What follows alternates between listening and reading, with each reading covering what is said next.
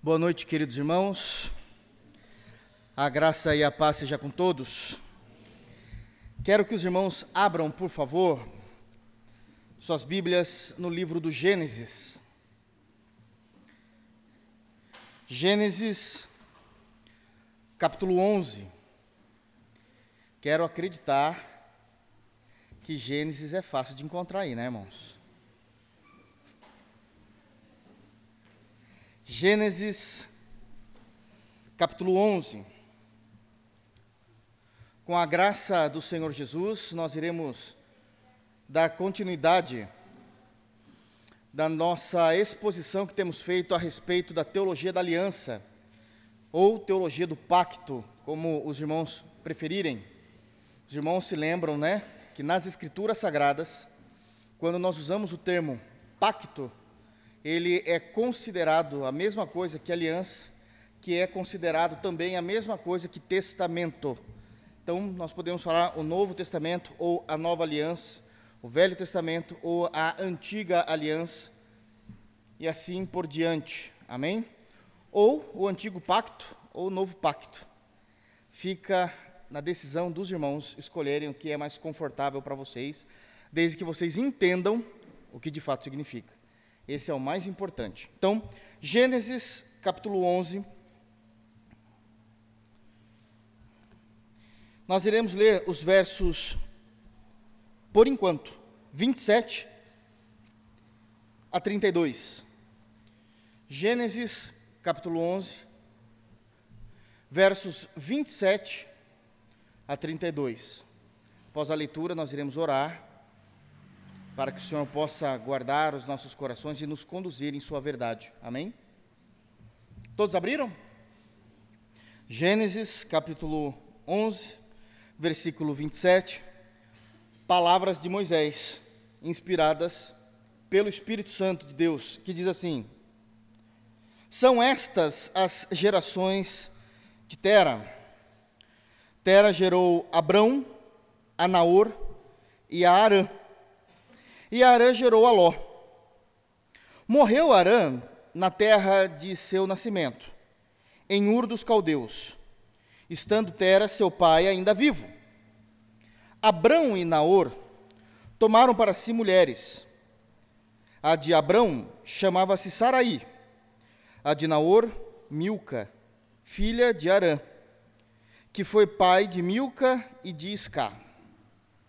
Saraí era estéril não tinha filhos. Tomou Tera a Abrão, seu filho, e a Aló, filho de Arã, filho de seu filho, e Saraí, sua nora, mulher de seu filho Abrão, e saiu com eles de Ur dos Caldeus para ir à terra de Canaã. Foram até Arã, onde ficaram. E havendo Tera vivido duzentos e cinco anos ao todo, morreu em Arã. Amém. Feche teus olhos, vamos orar. Graças te damos, Senhor Deus, pela tua santa, perfeita, inspirada palavra. Somos gratos também pela salvação e pelo perdão dos pecados que nós temos na pessoa gloriosa de Jesus Cristo. Obrigado pelo teu amor demonstrado a nós, Senhor, por meio de Cristo, por meio da tua palavra, e nos ajude a compreender a tua aliança, o teu pacto Graças a Deus pelo pacto que o Senhor fez, o pacto da graça, Senhor, que nos alcançou, nos transformou, tem nos transformado, tem nos mostrado o caminho, e por causa disso estamos seguros, por causa de Cristo Jesus, a pedra angular de todo pacto que vem dos céus. É assim que nós oramos, no santo nome de Jesus. Amém.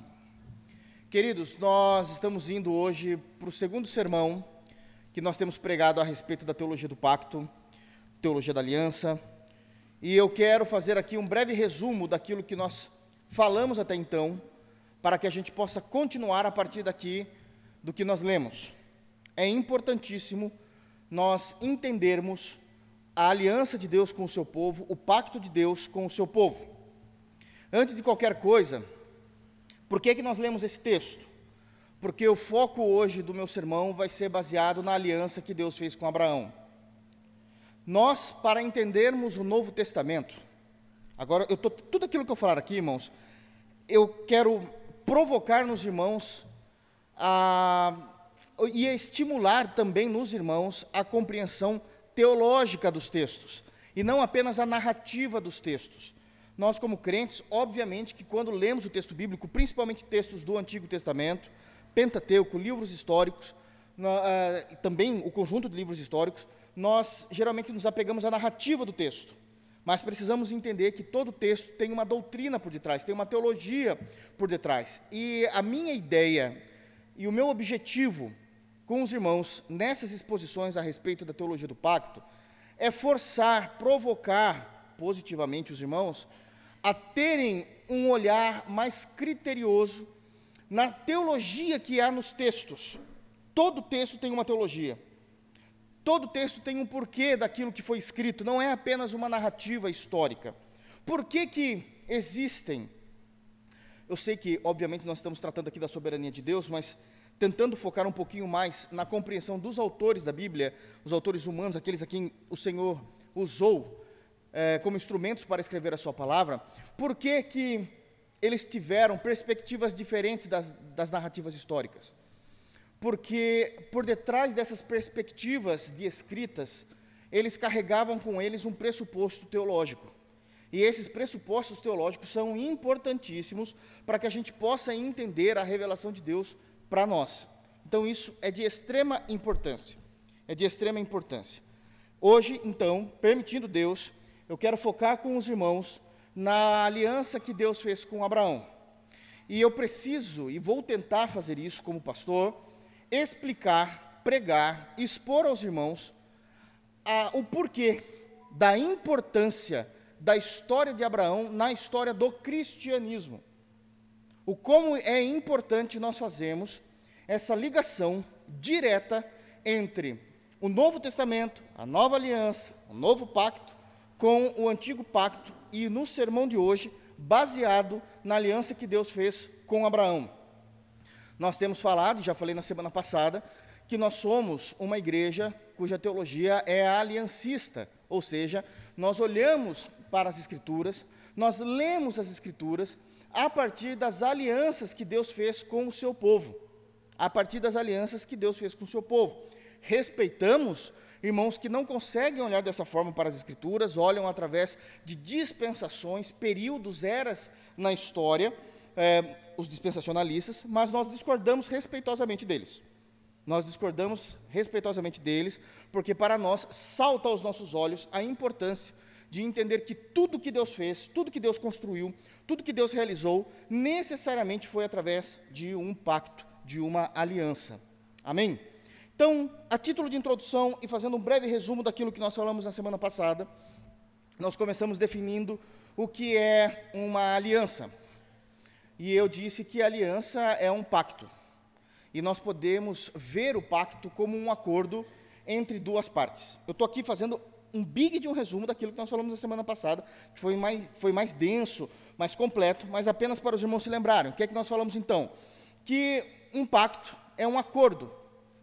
Todas as vezes, de novo, que eu falar pacto, entenda pacto, aliança, é a mesma coisa, ok? Posso usar os dois, estou falando da mesma coisa. Então, um pacto nada mais é do que um acordo entre duas partes. Mas quando nós olhamos para isso a partir de uma perspectiva bíblica, o pacto que Deus fez com os homens realmente são em duas partes entre o homem, é, entre Deus e o homem. Todavia, não é um pacto de onde ambas as partes são responsivas na mesma quantidade de responsabilidades. Nunca foi visto assim as escrituras sagradas.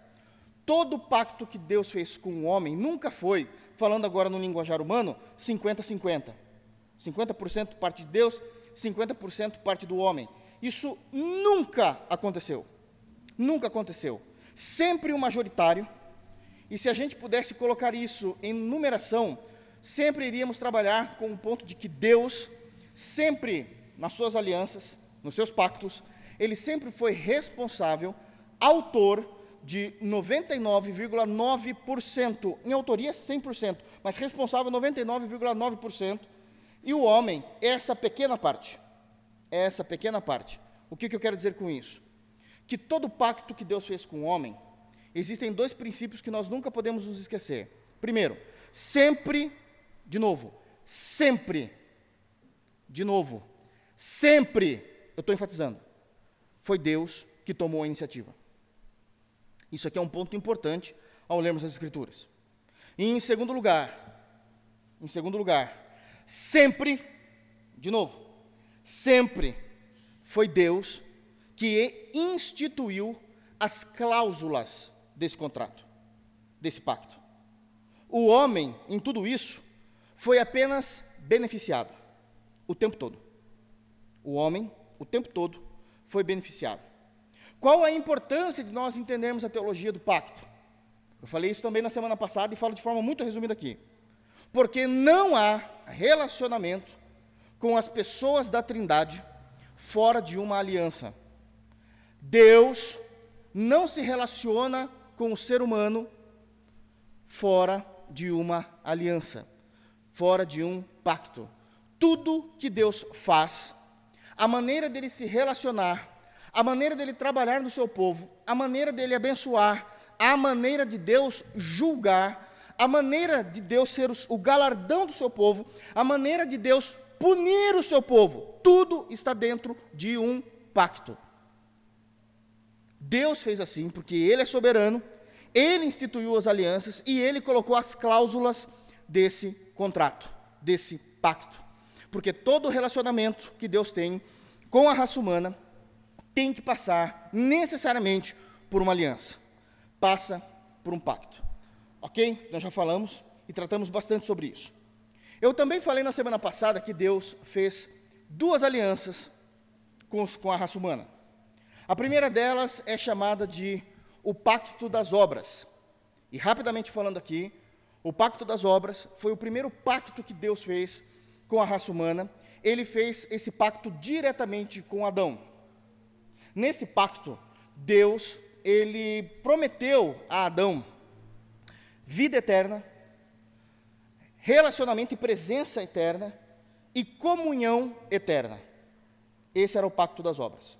Deus ele prometeu a Adão vida eterna, a sua presença de forma eterna e comunhão. Uma coisa é ter presença, outra coisa é comunhão, são diferentes. Você pode ver a sua classe lá da escola cheia, uma classe da faculdade cheia, mas você não tem comunhão com todo mundo. Então Deus ele estava ali prometendo para Adão vida eterna, a sua presença eterna e comunhão eterna. Qual era a circunstância para manter esse pacto?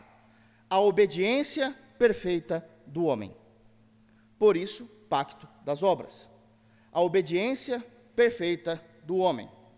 Indo agora de forma mais clara, essa obediência, ela era aplicada como? Qual era a legislação, a cláusula desse contrato de obediência perfeita, que Adão, juntamente com sua esposa Eva, não poderiam comer de um único fruto de todo o jardim do Éden. Nessa aliança, não contempla a necessidade de sabermos qual fruto era, porque o fruto em si não tem importância, não era o fruto que estava em foco, mas a obediência de não se comer de determinado fruto, não importa qual foi, que Deus decidiu, que eles não deveriam comer. E por isso não existe isso na narrativa bíblica, para que a gente não olhasse para esse fruto de forma idólatra, de forma herética. Não tem nada a ver com a fruta em si, mas tem a ver com a obediência. Se o homem mantivesse essa obediência, ele teria os galardões, prestem muita atenção, a gente vai entrar nisso hoje. Os galardões da parte de Deus, que era o quê? A vida eterna, sua presença eterna, sua comunhão eterna. Todavia, se o homem desobedecesse, não tivesse uma obediência perfeita, ele não teria mais a vida eterna. Pelo contrário, ele receberia a morte eterna, a ausência eterna de Deus e o vazio da não comunhão com Deus. Tudo isso estava sendo sustentado pela obediência do homem. Bom, pois bem, é só a gente se olhar no espelho e a gente já sabe o que aconteceu. Não demorou muito e, obviamente, o homem, ele desobedeceu a Deus juntamente com sua esposa. E por isso veio a punição, veio a punição. Então Deus agora requer a punição por essa quebra da aliança. Não somente sobre o primeiro casal, mas sobre todos os seus descendentes, porque assim era as cláusulas da aliança. Um ponto importantíssimo que eu falei na semana passada, e eu preciso que os irmãos ainda estejam com isso muito em mente: o fato de Adão e Eva, primeiro casal, terem quebrado a aliança ou o pacto das obras, de forma alguma anulou o pacto das obras. Ele existe até hoje. E é nesse pacto das obras que a Trindade vai julgar todo o mundo. Todo o mundo. Qual é a perspectiva, por exemplo, irmãos, de Paulo, inspirado pelo Espírito Santo? Então, ó, a gente está em Gênesis, já, já fomos lá para Paulo. Quando ele vai escrever Romanos, e lá no capítulo 3, ele diz assim: Porque todos pecaram e destituídos foram da graça de Deus. Qual é a base teológica que ele está usando? O pacto das obras. O pacto das obras. Se o pacto das obras não estivesse ainda ativo, não há por que alguém defender que o homem é pecador. Deus não anula os seus pactos, Deus os faz cumprir. Então, hoje nós pregamos que todos precisam de Cristo para, ser, para serem salvos, porque por causa do pacto das obras, todos estão condenados. Pela desobediência de um, o pecado entrou para com todos. Romanos capítulo 5. Então, o pacto das obras continua ativo. Isso é muito importante. Ok? Todavia, Deus instituiu uma nova aliança. Deus instituiu uma nova aliança. E agora nós chamamos isso, a palavra de Deus chama dessa forma, Paulo também vai dizer isso, né, que na ceia ele vai dizer, esta é a nova aliança. Então ele estava falando de um novo pacto, onde é chamado de o pacto da graça. Ele é contraposto ao pacto das obras. O pacto das obras exigia a obediência perfeita do homem. O pacto da graça exigia a obediência perfeita de Deus homem de Cristo. De Cristo. Estava baseado em Cristo. Enquanto que o pacto das obras, o que sustentava o relacionamento com Deus, era a obediência do ser humano, o que sustenta agora a nossa vida e nosso relacionamento para com Deus é a vida e a morte perfeita de Cristo, do qual ele já atingiu isso e vamos falar isso em breve. Mas precisamos reconstruir historicamente essa aliança e esse pacto para que nós possamos entender. Enquanto que era cobrado algo do ser humano no pacto das obras, não é cobrado absolutamente nada do ser humano no pacto da graça. Agora, não confundam quando eu estou dizendo que não é cobrado nada, que nós não temos responsabilidades para com Deus em santificação e pureza. Não confundam alhos com bugalhos. Eu preciso forçar vocês a entenderem que uma coisa não tem nada a ver com outra uma coisa não tem nada a ver com outra. Ok, irmãos? Tem, mas só lá na frente ainda. Ok? Está bem distante para a gente chegar nisso ainda. Então nós precisamos entender que no pacto da graça, o Senhor ministrou isso ao nosso mundo através, obviamente, da esperança que havia em Cristo. Quando nós falamos de pacto da graça, Deus administrou o pacto da graça em dois períodos distintos na história. O primeiro período, que nós conhecemos como o Antigo Testamento, e o segundo período, que nós conhecemos como o Novo Testamento. O primeiro período em que Deus administrou o pacto da graça, que nós chamamos de Antigo Testamento, contempla da queda de Adão até Cristo. Da queda de Adão até Cristo, que é o que nós chamamos de o Antigo Testamento. E Deus ele vai ministrar esse pacto da graça de formas diversas, porém sempre sustentado na pessoa daquele que um dia viria a resgatar o seu povo. Como é que Deus administra o pacto da graça no Antigo Testamento? Percebam, através de promessas, Já, aliás, ele já começa fazendo isso em Gênesis, após a queda, em Gênesis capítulo 3, versículo 15. Ele vai fazer uma promessa de que da mulher viria aquele que iria resolver o nosso problema que estávamos com Deus. Já falamos disso na semana passada. Então, através de promessas, ele vai administrar através de profecias, onde os profetas eram usados para o tempo todo estarem orientando as pessoas a andarem nesse pacto que foi feito. Ele vai utilizar, o Senhor Deus vai utilizar também ah, da lei de Moisés, onde dentro dessa lei existiam pontos específicos que eram inegociáveis.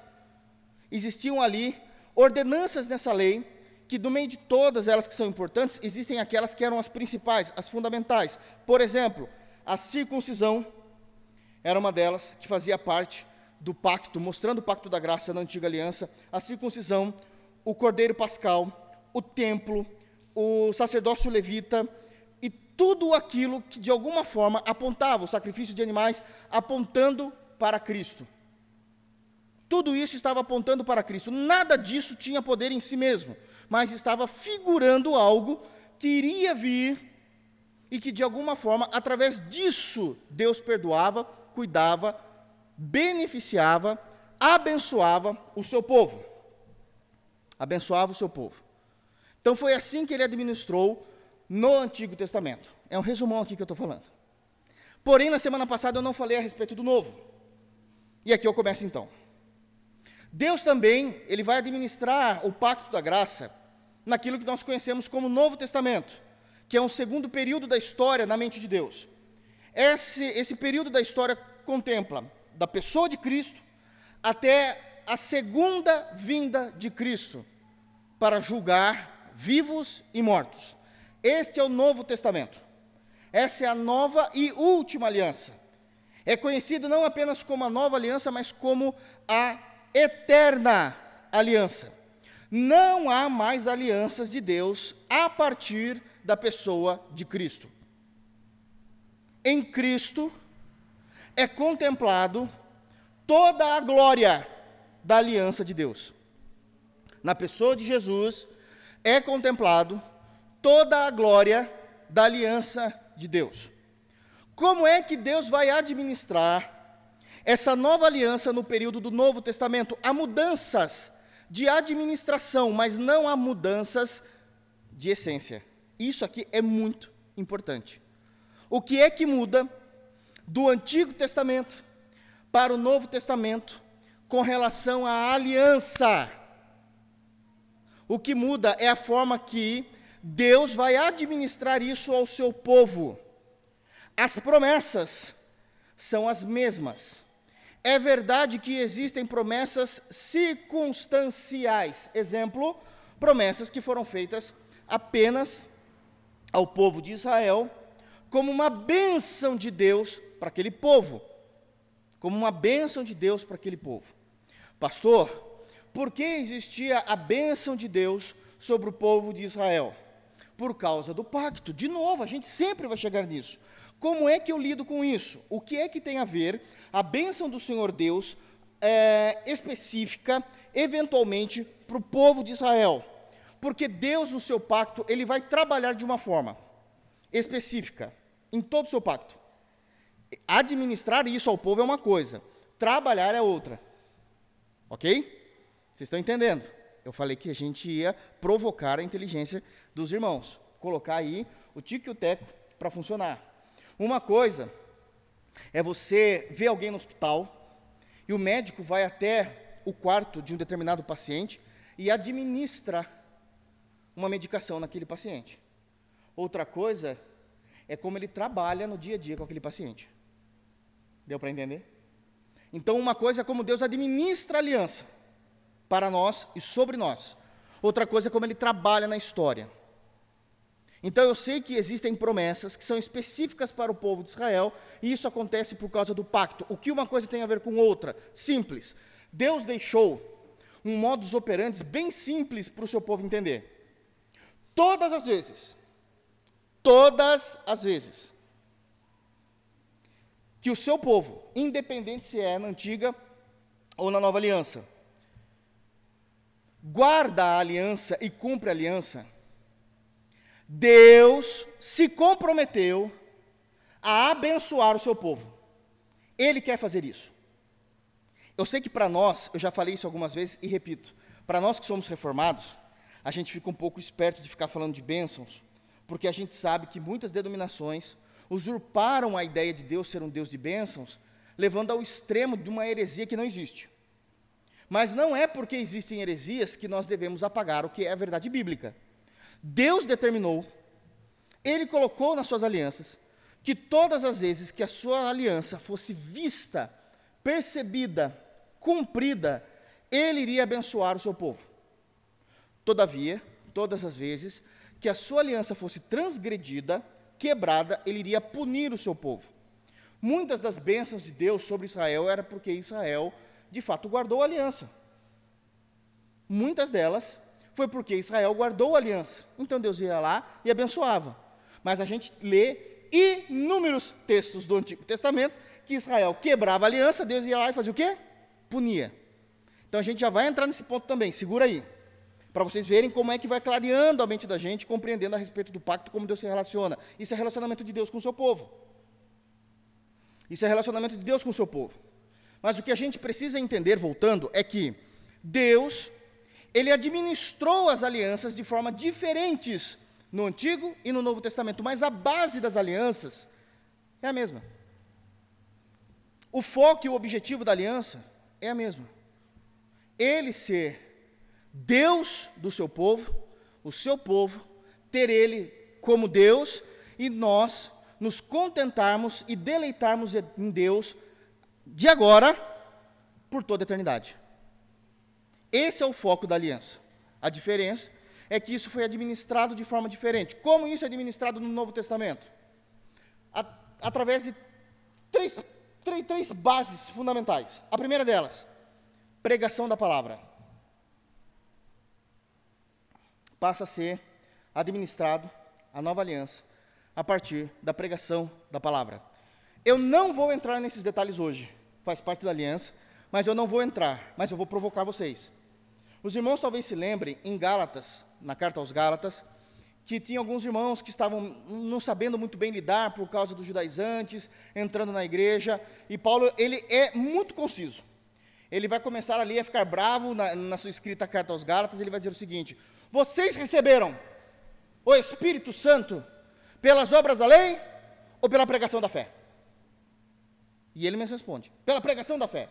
Então, uma das maneiras de Deus administrar a nova aliança no Novo Testamento é através da pregação. Um segundo fundamento pelo qual é administrado a nova aliança é o batismo nas águas. Isso é administrado a nova aliança. E a gente vai entender um pouco melhor do porquê do batismo. Muito mais profundamente daquilo que a gente está acostumado. E, em terceiro lugar, uma maneira de administrar a nova aliança é através da ceia do Senhor. Apenas falando aqui, eu sei que 99,99999% dos crentes usam a terminologia Santa Ceia. Todavia, essa terminologia não existe na Bíblia. A Bíblia chama de ceia do Senhor. Não vou discutir, não vou falar que a pessoa é herética, não vou brigar. Todo mundo chama de Santa Ceia. Santa Ceia é uma coisa que vem de uma questão mais mais não, totalmente histórica e não teológica. Conhecem mais como Santa Ceia, mais por causa do quadro de Leonardo da Vinci, porque na Bíblia não tem. Mas tudo bem, a gente, culto de doutrina, a gente tem que aprender o que é o correto. É ceia do Senhor. Ok até aí? Então, através desses três pontos fundamentais: pregação da palavra, batismo nas águas e ceia do Senhor. Aos olhos humanos, prestem muita atenção agora. Essa administração do Novo Testamento tem menos pompa do que do Antigo Testamento. Bem menos pompa. É um ritual mais seco, mais simples. Muito mais simples. Antigo Testamento, os sacerdotes tinham roupas específicas, os levitas tinham roupas específicas, tinha que existir um templo específico, o templo de Jerusalém era um templo específico. A, a, toda a arquitetura do templo foi realizada pelo próprio Deus. Os utensílios do templo foi, foram desenhados pelo próprio Deus. existia toda aquela dramatização da matança dos animais. Então, o Antigo Testamento ele tem mais pompa, é algo mais visual do que no Novo Testamento. Todavia, a administração da nova aliança no Novo Testamento, do pacto da graça no Novo Testamento, ela é muito mais profunda e eficaz. Ela é mais profunda e eficaz. Já começa por um ponto específico. No Antigo Testamento, o fato de você nascer em Israel já o colocava dentro da aliança. Já o colocava dentro da aliança e você recebia toda a orientação bíblica de como ser um verdadeiro crente em Deus. No Novo Testamento, é muito claro, em todo o Novo Testamento, que a salvação é individual. Que você pode ter pais crentes e você não ser crente. Que você pode ter pais incrédulos, mas somente você se converter na sua casa.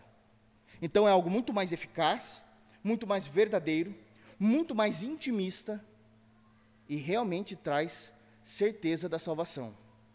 Porque muitos em Israel se apegavam erroneamente, compreendiam erroneamente a aliança pelo fato de nós temos Abraão como pai.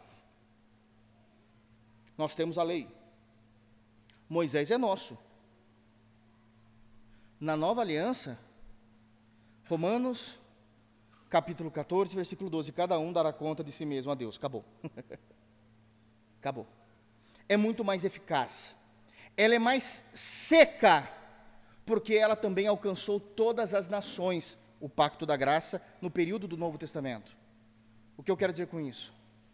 É que você é tão crente e tão cheio do Espírito Santo, se isso depender de você, obviamente, o que eu vou dizer, do que um crente convertido a Jesus, de fato convertido a Jesus, batizado no Rio Jordão e você batizou numa piscina de plástico. Entendem? Ou seja, não há, não há espiritualidade a mais aqueles que se batizaram no Rio Jordão. Como isso alcançou todas as nações, o Senhor nunca obrigou nós irmos até um determinado templo em Jerusalém uma vez por ano. Não ela é mais seca para que seja mais fácil para que todos possam alcançar. Para que não haja desculpas em nenhum lugar da terra que era impossível cumprir esse mandamento. Cumprir os fundamentos da administração da nova aliança. A pregação da palavra, em qualquer lugar, em espírito e em verdade. O batismo nas águas, em qualquer lugar. Em qualquer lugar, irmãos. Entende? E a ceia do Senhor, com elementos que você encontra no mundo inteiro também. O pão e o vinho. Você encontra isso no mundo todo.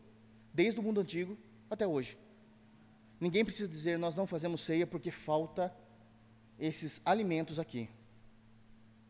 Entende? E até o tipo de pão não é exigido. É um pão. É um pão.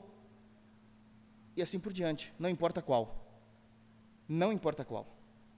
Então isso também é muito importante o Senhor está facilitando e dando todos os recursos para que sejam cumpridos ah, os fundamentos do pacto da graça no Novo Testamento.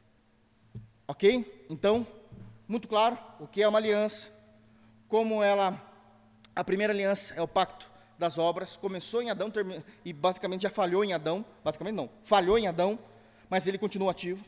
Deus de misericórdia institui o pacto da graça. O pacto da graça já teve a sua aplicação no Antigo Testamento, diferente do que muitos creem, achando que o pacto da graça é a partir da pessoa, do nascimento de Cristo, não é. Isso já começa a ser administrado no Antigo Testamento, no Antigo Testamento, através dos sacrifícios, do templo, do sacerdócio levítico. É que a gente precisa entender com detalhes como que cada uma dessas coisas apontavam para Cristo. Eu não vou falar disso hoje, é impossível. Mas a gente precisa entender. Então já estava apontando para Cristo. E no Novo Testamento, a administração muda, mas a essência é o mesmo, que agora é a pregação da palavra, o batismo nas águas e a ceia do Senhor. Ok, irmãos?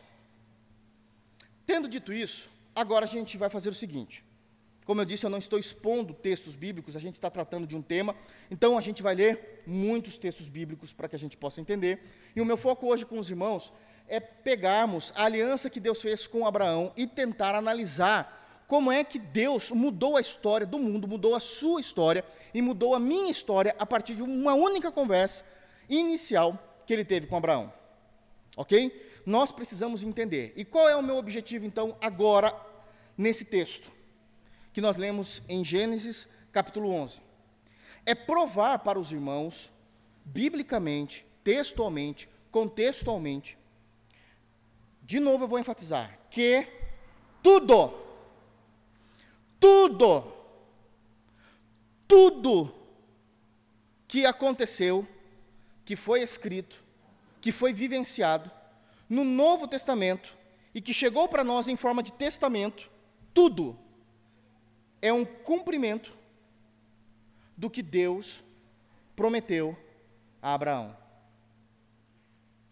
Então, se um dia alguém perguntar assim para vocês, qual a importância de Abraão, por exemplo, na, no Novo Testamento, na fé cristã, qual a importância desse homem?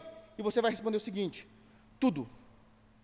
Porque todo o Novo Testamento, tudo que foi escrito no Novo Testamento, tudo que foi doutrinado no Novo Testamento, o nascimento de Jesus, que compõe o início do Novo Testamento, só é só é um cumprimento da promessa que Deus fez com Abraão. Em Abraão nós temos o Evangelho. Em Abraão nós temos o Evangelho.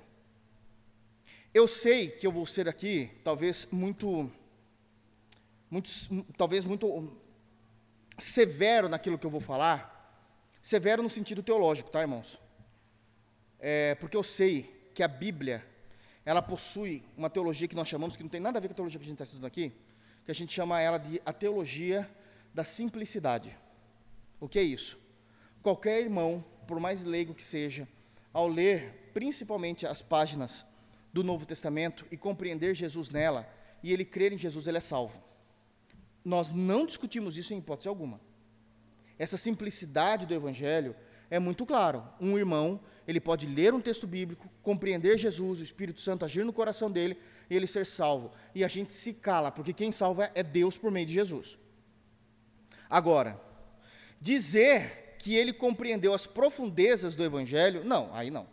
Aí a gente também tem que ser honesto e dizer: você compreendeu o suficiente para a salvação, mas não para conhecer Deus. É triste falar isso, né? Mas essa é uma verdade. E essa é a ideia que eu quero ter com vocês, que a gente consiga olhar não somente a narrativa do texto, mas ir mais profundamente no texto, mostrando a, teologia do texto, e é isso que o tempo todo estou forçando aqui vocês a pensarem nisso, ok? Então eu quero trazer aqui algumas informações que, quando lido rapidamente os textos, apenas a narrativa do texto, talvez a gente não se perceba. Então é nesses pontos que eu quero primeiro provar então para os irmãos que tudo que foi feito, tudo que foi escrito, toda a história do Novo Testamento ela é um cumprimento da aliança que Deus fez com Abraão. Com Abraão. Nós lemos então Gênesis, e aqui eu quero trazer algumas informações necessárias para que a gente possa entender a importância da vida de Abraão vivenciando a aliança que Deus fez com ele no cristianismo. No cristianismo. Nós lemos então em Gênesis capítulo 11, irmãos. Como disse, eu não vou expor, mas a gente já tem uma visão aqui do que está acontecendo, que no versículo de número 27, até o versículo de número 32 que nós lemos, que é o final do capítulo 11, nós temos aqui as gerações, que é do pai de, eu sei que está Abraão aqui, mas já vou falar Abraão, que fica mais fácil, tá? Então, o pai de Abraão em diante, ou seja, está falando da família de Abraão. Percebam, percebam, que a genealogia que nós temos no capítulo 11 vai exatamente até Abraão mesmo. E isso tem um objetivo. Porque a Bíblia vai focar agora na aliança. E essa aliança foi feita de Deus para com Abraão. Por isso que a genealogia se encerra por aí. Quem escreveu essa genealogia? Moisés. Quando Moisés escreveu, Isaac já, é, já tinha sido vivo e já era morto. Jacó já tinha sido vivo e já era morto.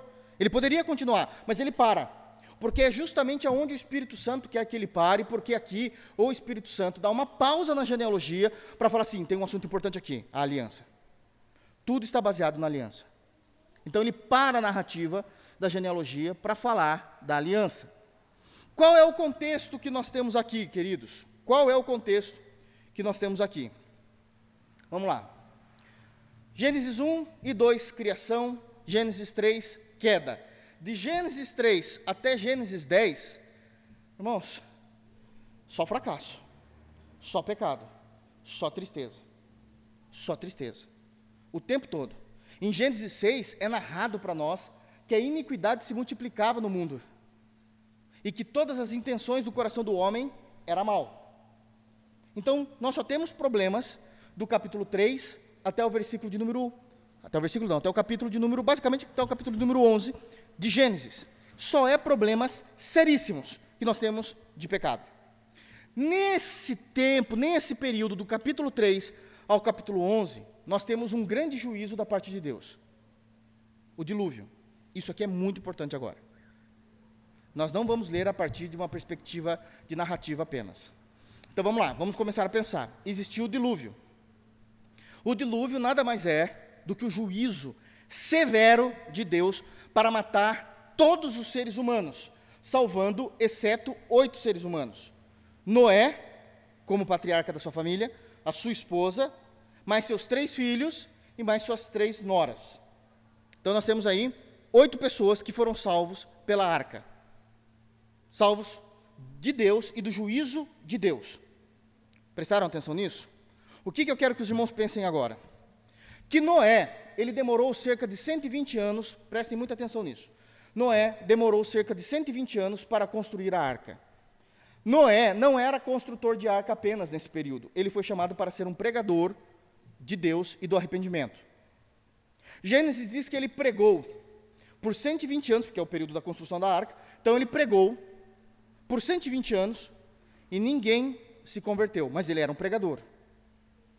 O que isso significa? Que Noé, ele vivenciou a impiedade no mais alto nível de pessoas que não queriam saber de Deus, num período que, oficialmente falando, nem religião pagã tinha. E isso demonstra muitas questões teológicas. Nós não precisamos de paganismo para sermos pagãos. Nós precisamos só nos desviar da verdade de Deus. Isso já nos faz pagãos. E isso por 120 anos. Prestem muita atenção. Está vendo como a gente está vendo a teologia por detrás do texto? Deus faz abrir as janelas e as comportas do céu. 40 dias e 40 noites de juízo. Mata todo mundo. A gente viu no início desse ano o que é uma chuvinha de duas horas na nossa cidade, o que faz. Imagine abrir as comportas do céu no modo máximo de Deus por 40 dias e 40 noites. É sério isso. Olha como isso é terrível, isso destrói tudo. Deus encerra o seu juízo e ainda leva mais 150 dias para a arca descer, pousar em terra firme e eles saírem. Deus julgou a humanidade, mas não redimiu a humanidade. Noé sai, e a primeira atitude que nós temos de Noé é que ele plantou uma vinha, certo? Ele planta uma vinha, e nessa vinha que ele planta, ele vai beber. Eu queria que os irmãos então abrissem em Gênesis capítulo 9. Vamos voltar um pouquinho. Eu vou ler muita coisa com vocês para vocês entenderem o contexto de como isso é sério. Em Gênesis capítulo 9, versículo 20, o que acontece? Ele vai plantar uma vinha e vai beber do fruto dessa vinha e ele vai ficar bêbado. E nesse momento em que ele fica bêbado, ele vai ficar nu, mas dentro da sua própria tenda. Era uma coisa que era um costume que não se podia fazer naquele período da história. E muito menos mostrar a sua nudez para filhos. Porque o pai era extremamente respeitado, tem, tem toda uma cultura aqui envolvida, então está dentro desse contexto. Vamos ler o versículo 20 de Gênesis capítulo 9. Olha o que aconteceu. Sendo Noé lavrador, passou a plantar uma vinha Bebendo o vinho, embriagou-se e se pôs nu dentro de sua tenda. Entendam, entendam aqui, irmãos, tenda como sua casa, ok? Era como eram as casas da época. Cã, desculpa, Cã, pai de Canaã, vendo a nudez do pai, fê-lo saber fora a seus dois irmãos. Foi a fofoca, a brincadeira. Sabe aquela brincadeira? Que a gente acha que não tem mal nenhum, foi lá fazer uma, uma sátira com o pai. Então, nesse período não podia. Ele brincou com o que não podia. Isso era muito sério. Então, Sem e Jafé, que são os outros dois filhos de Noé, Sem e Jafé, tomaram uma capa, puseram sobre os próprios ombros. Tenta imaginar isso, irmãos. Tenta imaginar. Eles colocam essa capa sobre os próprios ombros e, andando de costas, com rostos desviados, cobriram a nudez do pai, sem que a visse. Então, possivelmente, Noé já estava dormindo nesse momento. Cada um pega uma ponta da capa, um do lado do outro, vamos andando de costas e não olha para o pai, não. Mas a gente sabe que o pai está aqui, que é aqui que ele dorme. É, joga a capa. Pronto, cobriu ele. Cobriu ele, está tranquilo. Despertando Noé do seu vinho, soube o que fizera o filho mais moço e disse: Foi rápida a situação aqui. Maldito seja Canaã. Ele está amaldiçoando o neto, que é o filho de Cã, que fez a brincadeira. Existe coisa mais dolorida do que mexerem com os nossos filhos? Amaldiçoarem os nossos filhos? Noé não estava brincando aqui. Porque aqui tem questões, irmãos, de masculinidade, de virilidade, de honra, que é uma coisa que parece que o nosso presente século tem perdido. Os homens não têm se comportado mais como homens. É muito difícil, parece que a masculinidade virou um pecado, e de acordo com, com a impiedade é isso mesmo. Esses dias eu vi um curso em São Paulo, eu, eu não estou brincando, eu não estou brincando, eu vi um curso em São Paulo, que era um curso somente para homens, para ensinar os homens não serem machos. Não estou falando de ser machista, estou falando de, da macheza, isso tem que existir. Deus espera isso de nós, como homens. Da mesma forma como a mulher não pode perder a sua feminilidade. Não pode perder. E isso é que estava em voga. E ele vai dizer: Maldito seja Canaã. E aí, olha a maldição: Seja servo, e que é escravo. Seja escravo do servo dos seus irmãos. É a categoria mais baixa de escravo. Você é escravo do escravo. Imagina isso. Olha que sorte, né? Você é escravo do escravo seja servo do servo dos seus irmãos. E ajuntou: Bendito seja o Senhor, preste atenção, Deus de Sem, e Canaã lhe seja servo, escravo. Então, os filhos e a descendência de Cã iria servir a Sem e a sua família, iria servir como escravos. Estava perdendo até a identidade de irmãos. Estava perdendo a identidade de irmãos. 27. Engrandeça Deus a Jafé e habite ele nas tendas de Sem. Jafé foi abençoado por Noé para que ele pudesse continuar tendo comunhão com Sem, que Sem iria prosperar e Jafé, a descendência de Jafé, iria poder viver nas bênçãos de Sem. Por que, que Sem está sendo aqui mais abençoado do que Jafé, sendo que os dois foram cobrir o pai. Possivelmente porque a ideia de cobrir o pai foi de Sem, tá? Por causa disso. Obviamente que tudo isso tem soberania de Deus na história. É a doutrina da providência que nós já pregamos aqui. Isso tem que ficar muito claro. Então, 27. Engrandeça Deus a Jafé e habite nas tendas de Sem, e Canaã lhe seja servo. Noé, passado o dilúvio, presta atenção aqui, viveu ainda 350 anos Todos os dias de Noé foram 950 anos e morreu. E não vai se falar mais de Noé aqui, muito pouquinho. Vai falar da descendência. O que eu quero chamar a atenção é que às vezes nós não percebemos. Se Noé morreu com 950 anos, e ele viveu desses 950, 350 anos após o dilúvio, significa que Noé presenciou a maior impiedade da sua história no dilúvio e viu os seus netos construindo Babel. Ele presenciou dois juízos de Deus. Ele presenciou dois juízos de Deus, e o segundo juízo de Deus, Noé viu a sua família sendo julgada. Ele está dizendo: Deus me salvou, eu ensinei sobre esse Deus, para os meus descendentes. Os meus netos não ouviram o Evangelho, sequer acreditam em mim. Vamos voltar para Gênesis 11? No versículo de número 10, possivelmente eu não sei qual é a sua tradução, mas no versículo 10 está escrito aí: descendentes de Sem. Porque o capítulo 11 vai falar dos descendentes de Noé. Nós estamos falando da família próxima de Noé.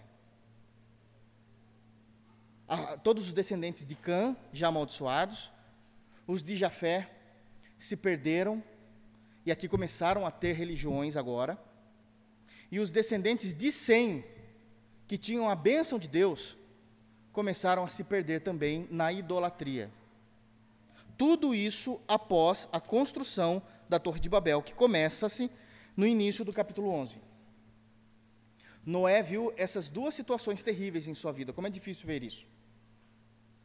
E a gente tem, então tem um problema teológico, não narrativo. O narrativo está perfeito. A gente entende. Qual o problema teológico? Que pelo menos os filhos de Sem, as descendências, não podiam ir por esse caminho.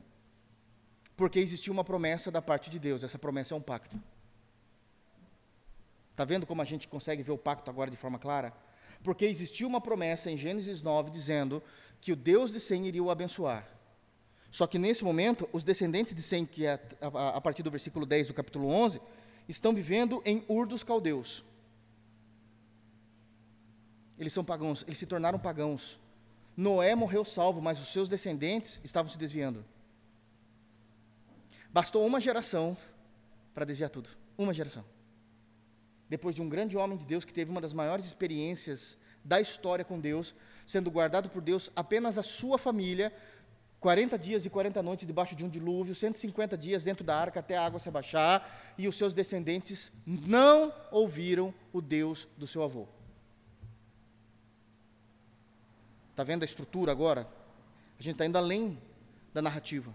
O que isso mostra, o que tem por debaixo disso. E então tem um perigo aqui. O perigo é que existe uma promessa, existe uma aliança, e essa aliança não vai ser cumprida porque as coisas estão indo mal. Eu queria mostrar para os irmãos, abram rapidamente, por favor, irmãos, no livro de Josué. Quero mostrar biblicamente como é que o próprio povo de Deus via essa situação do tempo de Noé e do tempo de Sem até chegar a Abraão, que é o capítulo 12. Por favor. Josué, deixa eu ver se eu acho aqui.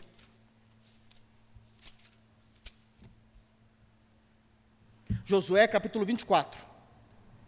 Josué capítulo 24, somente o versículo de número 2. Tem um ponto aqui na história que é importante. O que, que isso tem a ver com você e comigo em tudo aquilo que nós lemos? É que você e eu, nós somos descendentes de uma dessas três pessoas. Ou de Sem, ou de Cã, ou de Jafé. É a nossa história.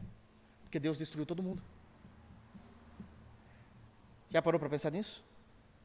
Você e eu, nós somos, a humanidade, ela é descendente de um dos três filhos de Noé. Não sei de quem. E se você está falando, meu Deus, isso eu sou de Cã. Não importa, Cristo quebrou a maldição da lei.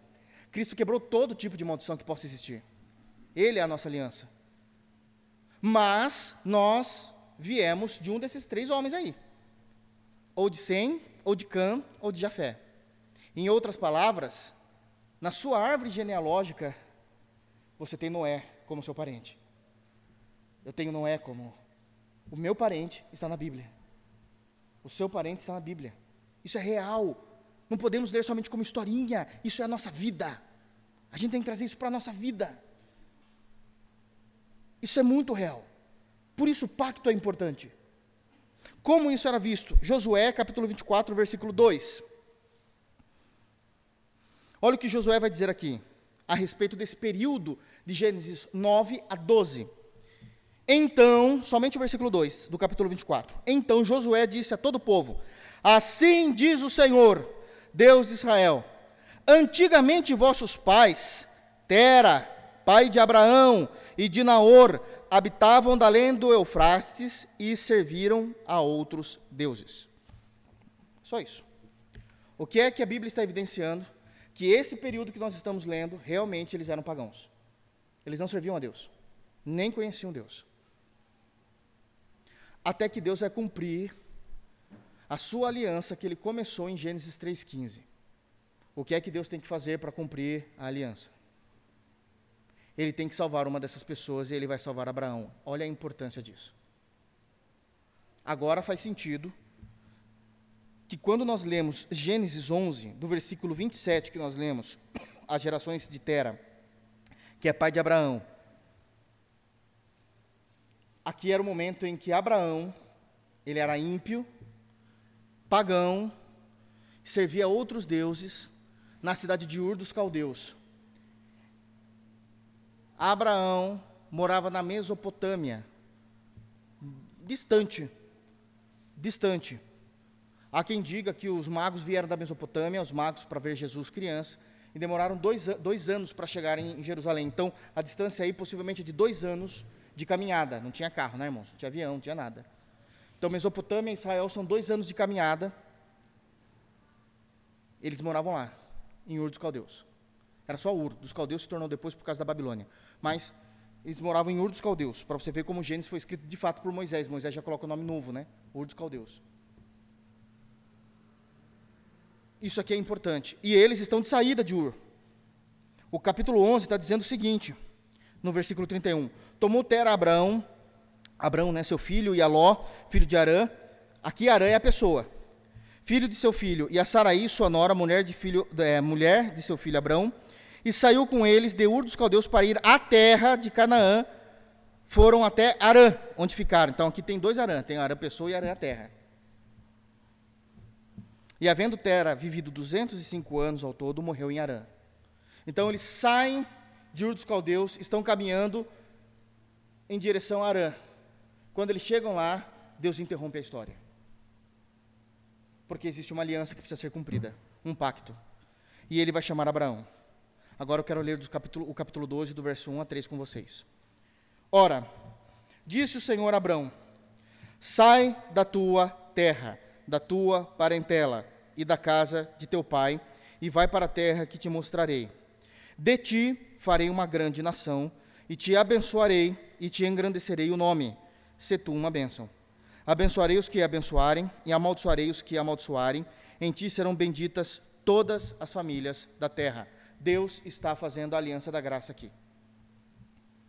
Ele pega um homem que é descendente de Sem, que tem uma promessa desde Gênesis 9 e fala: você tem que sair da sua terra, ou seja, de Arã, você tem que sair da sua parentela, porque você não terá mais comunhão com eles. E você vai para onde eu te mandar, que é um lugar, nesse momento da história, um lugar livre de paganismo. Livre naquilo que eu vou fazer. Obviamente que tem as religiões ali já, ele vai ter que passar pelo Egito, tá, tem tudo isso, irmãos. Mas entendam o que Deus está querendo dizer. Eu quero te purificar, porque eu tenho uma aliança. Essa aliança falada em Gênesis, de alguma forma, ela foi anunciada a Sem. Só que os descendentes de Sem, do qual é você, Arão, vocês estão afundados na impiedade, na idolatria, no paganismo no paganismo. Então eu preciso cumprir a minha aliança, eu vou fazer com você. E aqui Deus faz três promessas nessa aliança. Lembram? Ele iniciou, de novo, tá vendo? Como é ele que inicia a aliança, ele toma a iniciativa e é ele que faz as cláusulas desse contrato. Ele colocou três cláusulas aqui do que aconteceria. Primeiro, ele faria de Abraão uma outra nação. esquece Ur dos Caldeus, esquece Arã. Não existe mais isso para você eu vou criar aquilo que hoje nós chamamos de os judeus. Judeus não existiam, Deus criou o judaísmo, passando primeiramente a se chamar os hebreus, por causa dos descendentes de Sem, que eram, vai, vai vir Eber aí. Então, os hebreus, que era como Abraão era chamado primeiramente, e só muito tempo depois eles são chamados de judeus. Passaram a ser chamados israelitas depois, por causa de Jacó, e de judeus por causa da tribo de Judá, que ficou no Reino do Sul. É o mesmo povo, só teve as mudanças de nome. E eu vou fazer isso. Como Deus fez isso? Agora tem uma perspectiva doutrinária que não tinha sido revelado ainda nos textos bíblicos. Deus sempre se relaciona com o homem através do que, irmãos? da aliança, do pacto. Em Êxodo, está bem longe daqui de Gênesis, historicamente, temporalmente. Em Êxodo capítulo 20, que é quando Moisés vai receber as tábuas da lei, nós sabemos que dos dez mandamentos, os quatro primeiros é em relação do homem com Deus. Deixa eu falar aqui dos dois primeiros mandamentos. Os dois primeiros mandamentos é: não terás outros deuses diante de mim, primeiro mandamento, ou está falando a exclusividade de Deus. E o segundo mandamento é: não farás para ti imagens de escultura, nem a elas adorarás, servirás, nem prestará culto. Está falando da transcendência de Deus. Nada pode manifestar de fato que Deus é numa estátua. Isso é uma impossibilidade por definição. Então, os dois primeiros mandamentos, que está se referindo à ausência total da idolatria. O que é a primeira coisa que Deus faz com Abraão? Quebra toda a idolatria de Abraão. Ele leva para uma terra em que ele vai tratar Arão, onde somente o nome de Deus vai ser honrado e não haverá imagens de escultura. Antes dos mandamentos serem para nós entregues. Deus já tinha os mandamentos no seu coração. Aliança. Aliança. Por isso que ele fala: sai da tua terra e da tua parentela. Então, quais são três, as três promessas? De ti farei uma grande nação. Essa é a primeira, no verso 2. O segundo, te abençoarei e te engrandecerei. A bênção e a prosperidade de Deus. E a terceira é: abençoarei os que te abençoarem. Guarda isso. Abençoarei os que te abençoarem, amaldiçoarei os que te amaldiçoarem, em ti serão benditas todas as famílias da terra. O que é que Deus estava fazendo aqui, nesse momento, com Abraão? Deus estava entregando para Abraão o Evangelho. O Evangelho. Como é que todas as famílias da terra, no sentido de que todas as nações alcançadas, serão abençoadas por esse único Deus, sendo que os deuses criados naquele período da história eram deuses regionais, até hoje é assim, não é? Não é assim? Embora nós não concordemos, sabemos que é reconhecido aqui no Brasil, infelizmente, quem é a padroeira do Brasil? Não é a Nossa Senhora da Aparecida? Leve o nome de Nossa Senhora da Aparecida até a Rússia. E o russo não sabe quem é. Porque esses deuses são regionais. Jesus é o Deus sobre todas as coisas. Jesus é o Deus que fez os céus e a terra. Aonde há céu e aonde há terra para se pisar, aonde há mar, Ele é Senhor. Em qualquer lugar do mundo. Quem é esse Deus que está se manifestando a mim? Imagina a cabeça de Abraão em que ele vai abençoar todas as nações, derrubando todos os postes ídolos, toda a idolatria e alcançando corações. Isso só é possível através de uma boa notícia, o Evangelho. Então aqui nós já temos o pacto da graça. Em ti serão benditas todas as famílias da terra. Pastor, mas isso não é uma interpretação sua? Claro que é minha, mas é minha porque a Bíblia ensina. Vocês querem ver? Abram, por favor, em Gálatas. Agora faz sentido nós lermos Gálatas. capítulo 3. Tudo isso é teologia do pacto. Olha como é muito mais profundo do que a gente possa imaginar. Gálatas, capítulo 3. Eu preciso que todos leiam. É muito importante. A partir do versículo de número 6, Paulo vai trazer a teologia da vida de Abraão no Novo Testamento. Gálatas capítulo 3, versículo 6. Posso ler? Olha o que é dito é o caso de Abraão, que creu em Deus e isso lhe foi imputado para a justiça. Nem estou falando de fé aqui ainda, mas ele já está adiantando aqui o Paulo. Sabei, pois, que os da fé é que são filhos de Abraão. Na visão de Deus, quem são os filhos de Abraão? Não são os descendentes biológicos. Na visão de Deus, os descendentes de Abraão é aqueles que creram em Deus, como Abraão creu. Nós fazemos parte da família de Abraão. Nossa, isso tem tudo a ver, por isso a importância da aliança de Abraão na vida da igreja. Nós fazemos parte da família de Abraão na visão de Deus. Deus nunca estava falando a respeito de biologia, nunca estava falando a respeito de descendentes biológicos. Deus estava falando a respeito da fé. Noé é nosso parente biológico. E Abraão é nosso parente espiritual. Apesar que também é biológico, porque teve que vir de um deles. Talvez vindo, veio de Sem. Se você veio de Cã e de Jafé, não é muito não, tem um parentesco meio distante. Mas vocês estão entendendo? Aqui o foco de Noé é o parentesco biológico, o foco de Abraão é o parentesco espiritual. E aí ele diz: Ora, verso 8: Tendo a Escritura previsto que Deus justificaria pela fé os gentios, preanunciou o Evangelho a Abraão: Em ti serão abençoados todos os povos. O pacto da graça já existia no Antigo Testamento. Quando Deus disse a Abraão: Sai da tua terra, sai da tua parentela, vai para o lugar que eu vou te mostrar. Eu irei engrandecer o teu nome, eu farei de você uma grande nação, e em ti serão benditas todas as famílias da terra. O que é isso? O que é ser bendito? Não é as bênçãos materiais. Aqui, ser bendito as famílias da terra é que elas seriam alcançadas pelo Deus que se revelou a Abraão através do, do pacto, da aliança que ele fez com Abraão. Abraão é de suma importância para o cristianismo.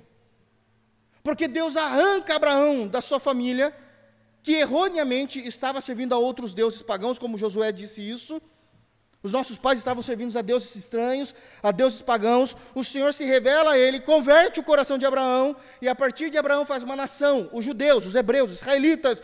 E a partir dessa aliança, ele põe três pontos: Você vai se tornar uma nação, eu farei o teu nome grande, e as famílias terra, da terra, as famílias espalhadas na terra, serão abençoados através da aliança que eu estou fazendo com você do pacto que eu estou fazendo com você. Aqui nesse ponto do capítulo 12, nós temos apenas a promessa. O pacto já feito, mas falado apenas a promessa. O que é que Deus vai fazer a partir de agora? Vai reafirmar esse pacto com Abraão, ainda durante a vida de Abraão, mas agora revelando mais detalhes. O pacto é o mesmo. Só que ele vai revelando progressivamente o que ele vai fazer nesse pacto. Ele não revela tudo de uma vez só. Ele vai revelando aos poucos, para que ficasse muito claro na visão de Abraão como tudo seria. Como tudo seria. Então, o mundo está perdido no capítulo 3 de Gênesis, por causa da queda. De 3 até 11, só tem situações terríveis só situações que mostram a iniquidade e a multiplicação da impiedade do homem. No capítulo 11, nós vemos, após o juízo de Deus, que Deus tinha falado com Noé. Noé cometeu um deslize, seu filho mais novo satirizou o deslize do seu pai, foi amaldiçoado e um dos filhos foi abençoado.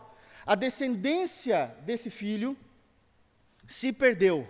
Deus entra na história cumprindo a sua aliança que tinha feito em Gênesis 3,15. Porque Deus guarda os pactos. É por isso que a gente canta aqui na nossa igreja: Deus de pactos, que guarda as suas promessas. Isso é a teologia do pacto. Deus vai resgatar aquilo que ele tinha feito. Deus não falha. E aí ele pega um homem de Ur dos Caldeus que estava de mudança para Arã e transforma dizendo assim: sai da tua terra, sai da tua parentela, você não tem mais nada a ver com eles. Eu vou fazer de você uma nação. Você já não pertence mais àquela nação. E Deus criou os judeus. Deus criou essa nação. Deus não converteu uma nação e transformou eles. Deus criou essa nação da aliança. Deus criou. Dando primeiramente três promessas. Três promessas. Agora ele vai oficializar essa aliança através de um ritual. Vamos para Gênesis 15. Eu não vou conseguir terminar tudo a respeito de Abraão hoje, sem chance. Então a gente vai ficar em Gênesis 15 mesmo, mas tem muito mais coisa para eu falar semana que vem ainda a respeito dessa aliança.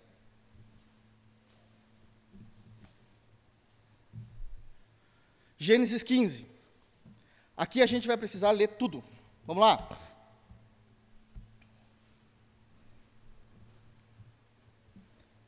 Verso 1.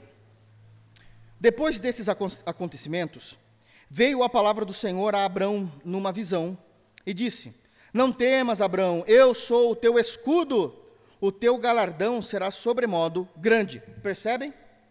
Existe uma aliança. Se você cumprir a aliança, tem bênçãos, tem galardão. O tempo todo Deus está deixando claro isso. Respondeu Abraão. E aqui é uma insegurança de Abraão por causa da idade dele, que já estava avançada. É compreensível, né?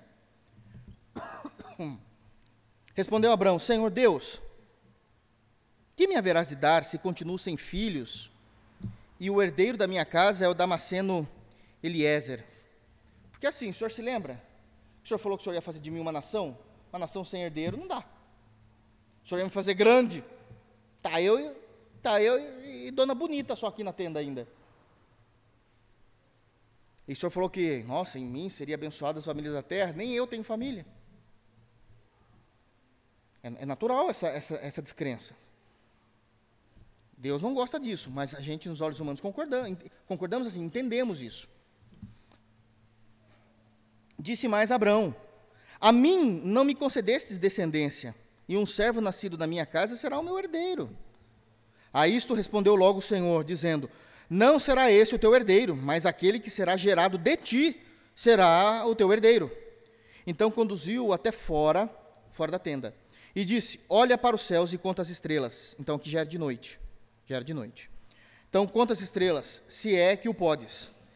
E ele disse: Será assim a tua posteridade. Olha essa quantidade de estrelas. Você imagina isso no Oriente Médio, sem poluição, sem nada, vendo aquela, aquela noite clara, sem nuvens, milhares e milhares de estrelas. Ele não consegue contar isso. E ele vai dizer: Então, assim será a tua, a tua descendência. Imagina a cabeça de Abraão. Tem que ser milagre. Ninguém está discutindo que não é. Mas tem que ser milagre. Por meios naturais, isso é impossível. Verso 6. Olha que coisa linda. E ele creu no Senhor. E isso lhe foi imputado para a justiça. Abraão não cometeu nenhuma obra da lei. Abraão é antes da lei. Abraão não fez nenhum pacto de obediência para que se sustentasse a aliança. Ele só creu na aliança de Deus. Ele creu na aliança de Deus. E a justiça de Deus, que já estava reservada em Cristo, se achegou até a vida de Abraão. Isso é muito importante. Disse-lhe mais: Eu sou o Senhor que te tirei de Ur dos caldeus para dar-te por herança esta terra. Perguntou-lhe Abraão: Senhor Deus, como saberei que hei de possuí-la? Respondeu-lhe: Presta agora atenção, irmãos. Toma-me uma novilha, uma cabra e um cordeiro, cada qual de três anos, uma rola e um pombinho. Então são cinco tipos de animais aqui. Ele, tomando todos esses animais, partiu-os pelo meio e lhes pôs em ordem as metades, uma defronte das outras, e não partiu as aves. Então, o que ele fez? Ele pegou o novilho, cortou no meio, dividiu e deixou como um caminho no meio deles. A mesma coisa com a cabra, a mesma coisa com o cordeiro. As aves não, ele somente matou e deixou uma de frente com a outra, pomba com pomba, rolinha com rolinha. É dito que as aves de rapinas, no versículo 11, desciam sobre os cadáveres, porém Abraão as enxotava.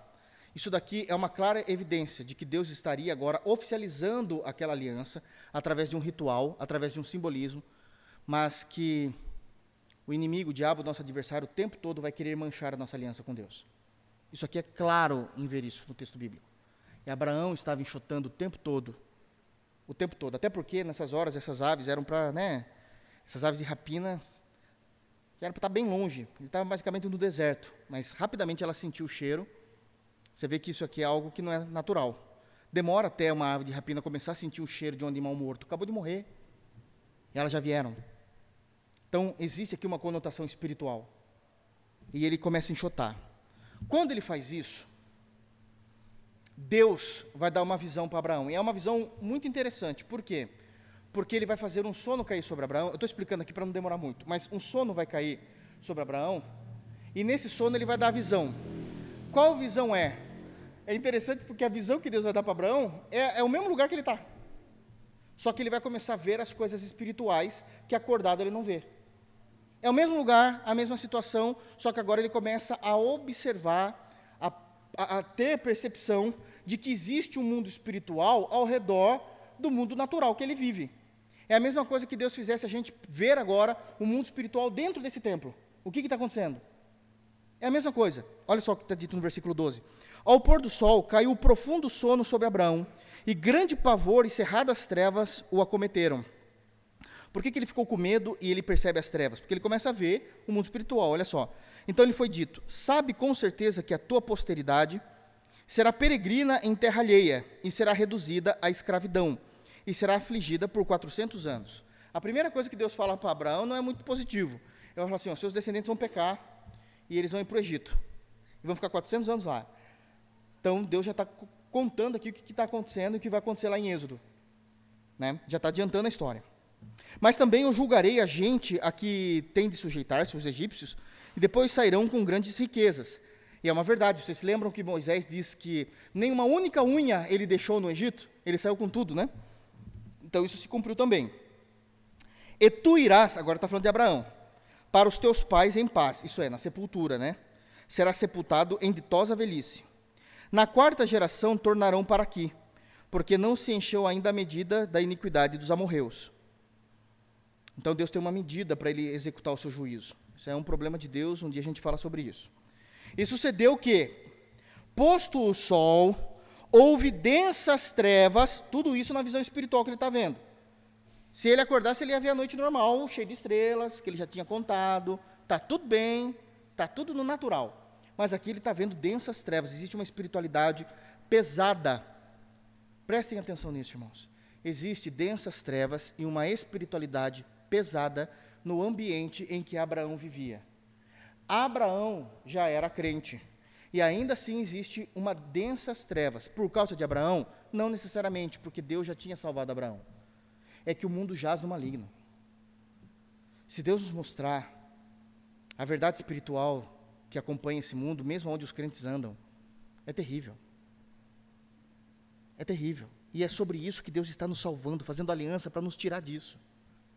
Olha só como é, é, é narrado isso. Versículo 17: E sucedeu que, posto o sol, houve densas trevas. E aqui, irmãos, é a nossa salvação. E eis um fogareiro fumegante e uma tocha de fogo que passou entre aqueles pedaços, naquele caminho. Aliança, feito duas partes, lembram-se disso? Um acordo entre duas partes. É verdade que essas partes não são iguais tá? não são iguais em autoridade. Mas as duas partes sempre deveriam acordar e mostrar isso num simbolismo. A ideia de matar esses animais e deixar as suas partes separadas com um caminho no meio é uma compreensão judaica de que seja feito igualmente a esses animais aquela das partes que não cumprir com a aliança. Então o homem deveria ser despedaçado. Então, quem deveria passar aqui? Deus e Abraão. Mas no versículo 17 diz que Abraão nunca passou. Deus passou. Só que não está falando que só Deus passou. Está falando que existiam dois elementos: a tocha de fogo, que é Deus, mas existia um braseiro, um fogareiro fumegante. Esse fogareiro fumegante é, é o altar de holocaustos que em Êxodo vai existir. O altar de holocausto simboliza a cruz. Quando Deus passou no meio dos animais, Deus morreu. Porque Ele estava imputando sobre Ele os nossos pecados. Como é que a gente não vê a aliança de Cristo no Antigo Testamento? Quando ele passou, ele falou: Eu vou morrer. Abraão, você não passa, porque daqui cinco segundos eu vou ter que julgar você. Então não passe. Quem passa nessa aliança sou eu. É por isso que ela dura até hoje. Porque a nova eterna aliança está baseada na pessoa de Cristo e não na pessoa do homem. Porque Isaac iria pecar. E Deus haveria de julgar todas as coisas e acabar com a história. Se Isaac não pecasse, que seria uma impossibilidade porque ele pecou, Jacó, usurpador, iria pecar. Então Deus teria que acabar com tudo. Por que é que Deus não acaba com tudo? Porque quem passou no ritual da aliança foi somente Deus.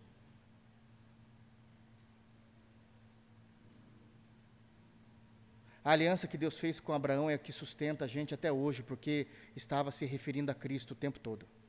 Deus fez a aliança com Abraão, mas Deus estava falando de Cristo e nunca de Abraão. Por isso que nem Abraão teve que passar do meio. Verso 17: Sucedeu que, posto o sol, houve densas trevas, e eis que um fogareiro fumegante e uma tocha de fogo que passou entre aqueles pedaços. Naquele mesmo dia, fez o Senhor aliança com Abraão, dizendo: A tua descendência dei esta terra, desde o rio do Egito até o grande rio Eufrates. Aqui Deus então está estabelecendo uma revelação que ele não tinha dado ainda. Que a grande nação de Abraão moraria numa terra. Só que eles não sabiam direito a geografia da terra. Agora Deus revelou vai ser desde o rio do Egito até o grande rio Eufrates. Aqui Deus está falando aonde seria Israel, a nova nação que ele estava criando. Daqui sairia Isaac, Jacó, Judá, Davi, Jesus. É tudo sobre nós o tempo todo. A teologia do pacto é importantíssima para entender que Deus se relacionou conosco através do seu pacto. Eu vou encerrar por aqui hoje, mas tem muita mais coisa para a gente falar ainda do pacto de Abraão e de qual a importância do pacto de Abraão na igreja. Mas o que deve marcar os nossos corações é que quando a descendência de Sem estava falhando, Deus desceu à terra, espiritualmente, ainda não encarnado, para nos socorrer, para cumprir o seu pacto, salvando Abraão, dando a ele uma terra geográfica, desde o grande rio do Egito até o Eufrates, para que nele ele colocasse o povo que ele criou, para que ele ali passasse no meio dos animais, Entende? E quando, numa possibilidade aqui, é uma conjectura apenas. Quando Abraão fosse dar o primeiro passo para passar, Deus falasse negativo. Sou eu que manterei esse pacto até o fim. Mas e eu, Senhor? Tanto você, como seus descendentes, que são os da fé, serão apenas abençoados pela vida, obra, morte e ressurreição perfeita de meu filho. Que Deus nos abençoe em Cristo Jesus. Vamos ficar de pé? Vamos orar ao Senhor? Feche teus olhos.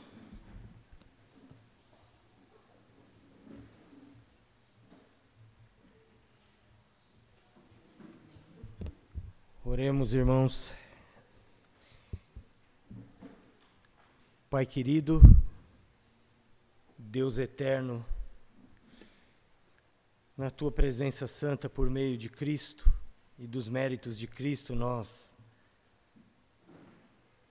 engrandecemos o teu nome e agradecemos o Senhor por esta bendita e santa aliança, eterna aliança, por ter nos incluído nelas e nos feito beneficiários desta aliança cumprida em teu Filho, Pai.